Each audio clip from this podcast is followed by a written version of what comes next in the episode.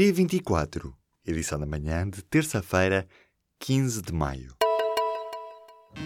Apresentamos a nova gama de veículos híbridos plug-in. Uma tecnologia que veio para mudar o futuro. BMW iPerformance. A economia portuguesa iniciou o ano com um ligeiro abrandamento face ao ano passado. O motivo está no crescimento das exportações mais baixo do que o das importações. No primeiro trimestre do ano, a variação homóloga do PIB baixa de 2,4% para 2,1%, enquanto a variação em cadeia passa de 0,7% para 0,4%. A EDP diz que o valor oferecido pela China Tree Gorges é baixo.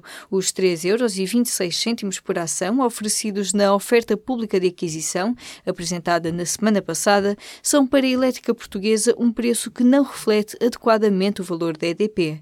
A primeira reação à OPA da empresa chinesa surge num comunicado enviado nesta terça-feira à Comissão do Mercado de Valores Mobiliários. A EDP considera que o prémio implícito na oferta é baixo em comparação comparação com o que se verifica no mercado europeu.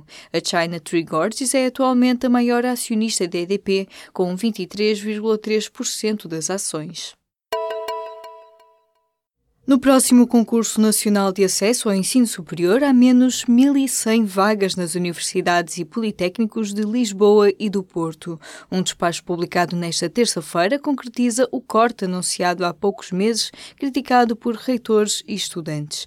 A intenção do governo é fazer com que mais estudantes se inscrevam em estabelecimentos de ensino fora das grandes cidades. São novas instituições que terão de reduzir 5% das vagas já no próximo concurso nacional de acesso, que é arranca a 18 de julho. De fora das alterações ficam os cursos de Medicina e os de Física e Tecnologia Nuclear, apontados como prioritários pelo Governo.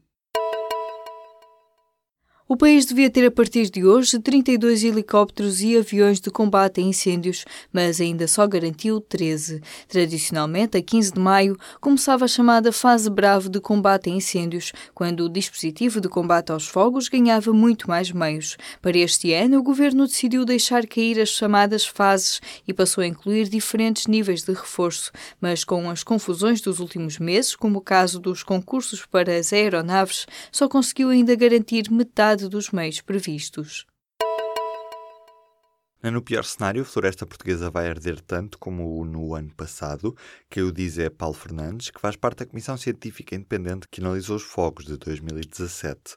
Mesmo que tudo voltasse a conjugar-se, o impacto devia ser menor, porque já muito foi destruído. A prioridade vira-se agora para a prevenção dos comportamentos de risco. Rui Rio mantém o tabu sobre a recondução da Procuradora-Geral da República.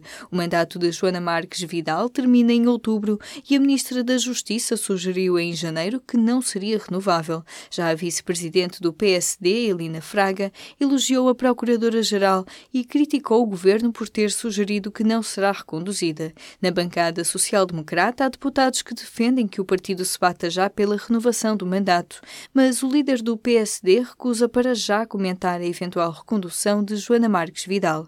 Contactado pelo público na segunda-feira, Rui Rio afirma que se vai referir ao assunto a seu tempo. O dia da festa em Jerusalém foi o dia dos mortos em Gaza. Esta segunda-feira, os militares mataram pelo menos 55 palestinianos que se manifestavam junto à barreira que separa a faixa do território israelita. Mais de 2.400 pessoas que participavam na chamada Marcha do Retorno ficaram feridas, centenas das quais atingidas a tiro.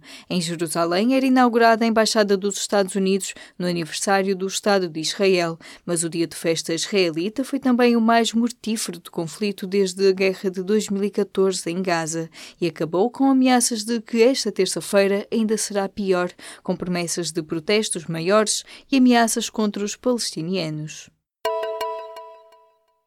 As auditorias às parcerias público-privadas mantêm-se com uma inspetora da lista SwissLeaks. Em 2015, nos documentos da filial suíça do banco HSBC, estava a ficha bancária de Filomena Martinho Bacelar, uma inspetora das finanças que, em 2006-2007, detinha uma conta suíça ligada a uma sociedade offshore. Três anos depois das revelações, Bacelar mantém-se na Inspeção-Geral de Finanças como chefe de equipa com direção operacional. O inspetor-geral, Vitor Vítor tem-lhe renovado a confiança sucessivamente e manteve na alçada de Filomena Martim Bacelar responsabilidades no controle das parcerias público-privadas e da promoção da transparência na gestão de empresas públicas.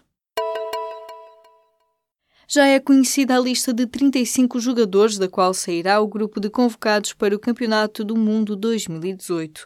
O avançado Paulinho, do Sporting de Braga, é a principal novidade. Destaca ainda para o jovem central Rubem Dias, do Benfica, e dos avançados Rony Lopes, do Mónaco, e Éder, do Lokomotiv de Moscovo. A principal ausência é de Fábio Coentrão, que na segunda-feira tinha anunciado que não estava disponível para representar Portugal no Mundial.